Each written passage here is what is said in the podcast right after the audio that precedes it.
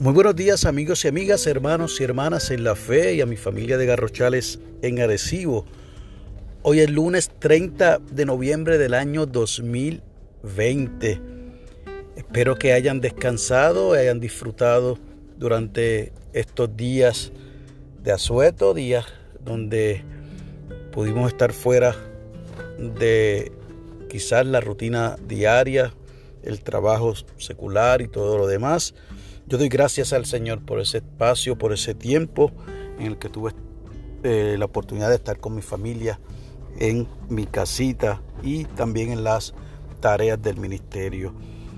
Hoy termina el mes número 11 y ya mañana da comienzo al último mes del año. Damos gracias al Señor porque a pesar de todo, podemos decir, Ebenecer, hasta aquí nos ha ayudado el Señor. La lectura del aposento alto para hoy nos llega desde el estado de Oregón, en los Estados Unidos, y es del señor Robert Bortien, y ha titulado esta lectura Un regalo generoso. Nos invita a que leamos del Evangelio de Juan capítulo 21 versos del 15 al 17 y nos regala de la Reina Valera contemporánea la carta de Pablo a los Filipenses, el capítulo 2, versículos del 4 al 5, que dice de la siguiente manera, No busque cada uno su propio interés, sino cada cual también el de los demás, que haya en ustedes el mismo sentir que hubo en Cristo Jesús. Nos dice el señor Bortian. Colaboro como voluntario con una organización que provee alimentos a personas necesitadas. Un día, al llevar alimentos a Tom, observé que un técnico se acercaba a la casa vecina. Descubrí que Tom, calladamente, había pagado para que instalaran un nuevo calentador de agua. Los vecinos estaban desempleados, tenían niños pequeños y no contaban con fondos para cubrir ese gasto.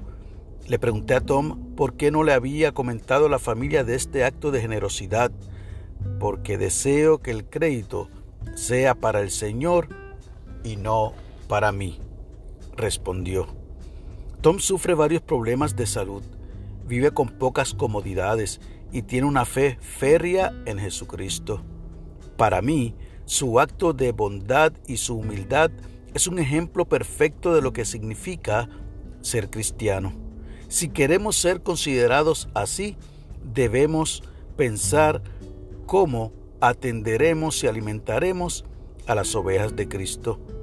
Al seguir los pasos de Cristo, nos dice el Señor Bortien, podemos extender las bendiciones de Dios a otras personas y demostrar por nuestro ejemplo, con palabras y acciones amorosas, el amor de Dios por todos.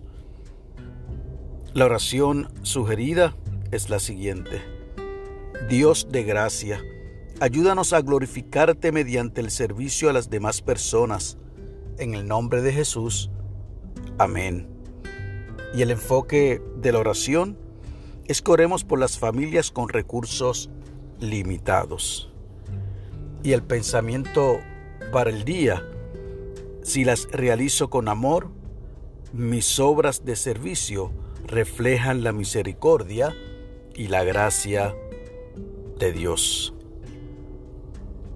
Encontramos aquí en esta lectura lo que es verdaderamente la generosidad de una persona con sus situaciones particulares, con sus limitaciones de recursos, pero que, como bien dijera el colaborador de esta lectura ha definitivamente puesto en acción lo que es ser cristiano.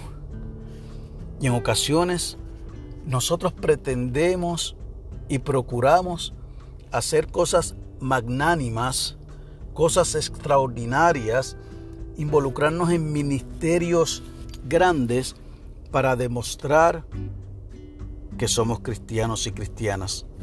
Mas sin embargo, pasamos por desapercibido que podemos imitar a Jesús en situaciones tan sencillas y simples como la que se nos presenta en esta lectura. ¿Qué tal si tan solo sacamos la pesetita que tenemos en la cartuchera del carro para ofrecérsela, dársela al que está pidiendo en el semáforo? No juzgue para qué va a usar ese dinero que está recogiendo. Pero usted no sabe si quizás con la sonrisa y el Dios te bendiga que debe acompañar esa peseta, pueda entonces usted bendecir y hacerle la diferencia a quien lo recibe. ¿Qué tal si usted cuando llega a un lugar da los buenos días o al despedirse de un grupo de personas, de igual manera puede decir un Dios te bendiga esas cosas pequeñas hacen la gran diferencia y pueden definitivamente reflejar la misericordia y la gracia de nuestro Señor. Que Dios te bendiga y que haga resplandecer su rostro sobre ti y sobre los tuyos.